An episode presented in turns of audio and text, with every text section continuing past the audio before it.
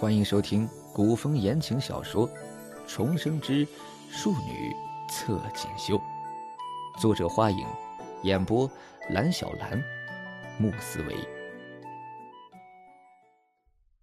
第一百八十集，七夕不解道：“都跑得没影儿了啊！”哼，他跑得了一时，跑不了一世。傅锦衣满脸鄙夷。方才他正头之际，本县主我已经在他身上撒了一把蜜合香的香粉。蜜合香是宫中的赏赐，香气奇异，容易分辨不说，常人只要沾染上了，无论怎么洗，七天之内都无法洗去它的味道。而且，这样女人用的脂粉胭脂，男人未必懂得，很多男人沾上了还浑然不觉呢。为了预备这蜜合香，傅锦仪花的功夫可比蒙汗药更深了。他花高价从宫中女官手中购得，这样金贵的东西，差点赔了他一半的私房钱。只是如今看来是真的值得。他早就料到这黑人武艺高超，怕是蒙汗药都奈何不了他，这才不得不做了第二手的准备。现在这人身上已经沾染了蜜合香了，只要他在七天之内能遇上这个人，就一定能够确认他的身份。呵呵呵，还想逃？县主，您真是太高明了。七夕和孙嫂子都听得肃然起敬，忍不住给傅锦仪比划了一个大拇指。傅锦仪双手抱在胸前。得意的笑道：“哼，敢和本县主作对的人，哪个能有好下场？你们就等着瞧吧。等我抓住了他，非要把他打成猪头，再扭送到刑部大牢。”哼。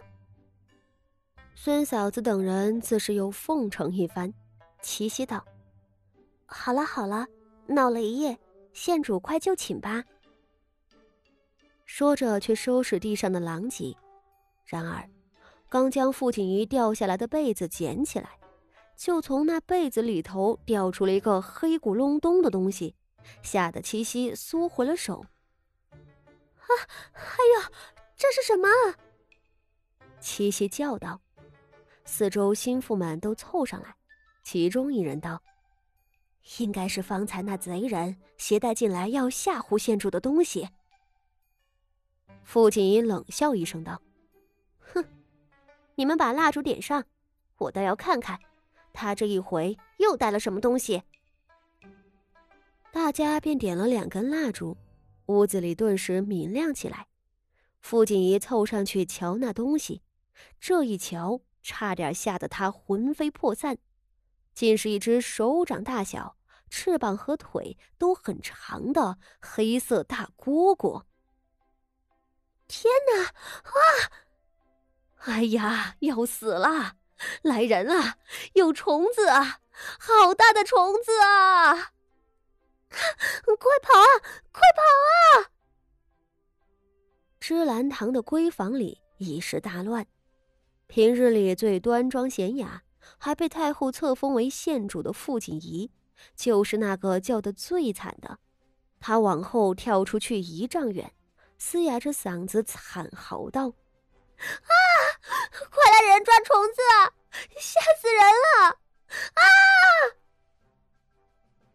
而这疯狂的一幕，其实还没有达到高潮。若只是个大虫子也就罢了，方才七夕去看的时候，那东西一动不动的趴着，还以为是死的。真正的问题是，它是活的啊！大蝈蝈本来是不想动的。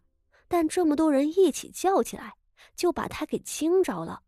他惊慌失措的用那强壮的后腿一蹬，朝着房顶飞了上去。啊！天哪！天哪！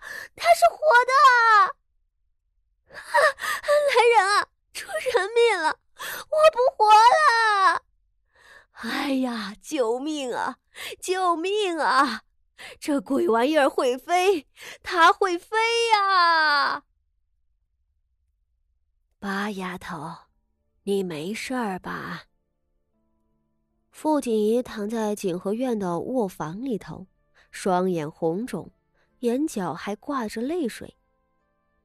他已经做了一整天的噩梦了，梦里头总有一只手掌大小的蝈蝈，伸着长长的六条腿，扑棱着翅膀，张牙舞爪的朝他扑过来。他在半夜里都哭醒了过来，两天下来，整个人都瘦了一圈儿。那日在芝兰堂，大蝈蝈一飞冲天，屋子里的主仆们乱作一团，疯狂逃命。混乱之中，七夕被傅锦仪推倒在地，随后被柳儿踩了一脚，伤到脚踝。孙嫂子被谷雨一胳膊肘撞在了胸口，疼得她捂着胸口蹲了下去。她那矮胖的身子又把身后的柳儿给绊倒了。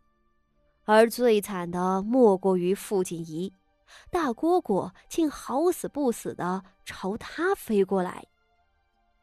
大蝈蝈险些飞到他的身上，他慌不择路之际，疯了一般往门外逃去，竟一头撞在了门框上头。他倒在地上，因为疼痛和巨大的恐惧，竟晕了过去。再醒过来。